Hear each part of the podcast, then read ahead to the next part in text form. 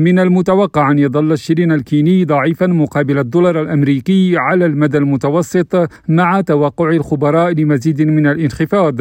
واستمر الشلين في التراجع مسجلا مستوى جديدا عند 125 شلين مقابل الدولار هذا الأسبوع. ووفقا لمزود الحلول التجارية آزا فاينانس استمر نقص العملات الأجنبية في كينيا في التأثير على نمو الأعمال في البلاد. ورغم هذه التوترات كان عجز الحساب الجاري أقل مما كان متوقعا العام الماضي حيث بلغ 4.9% من الناتج المحلي الإجمالي مقابل 5.4% في عام 2021 وذلك بسبب زيادة الصادرات والتحويلات المالية للمغتربين خلال نهاية العام. حكيم نظير راديو نيروبي.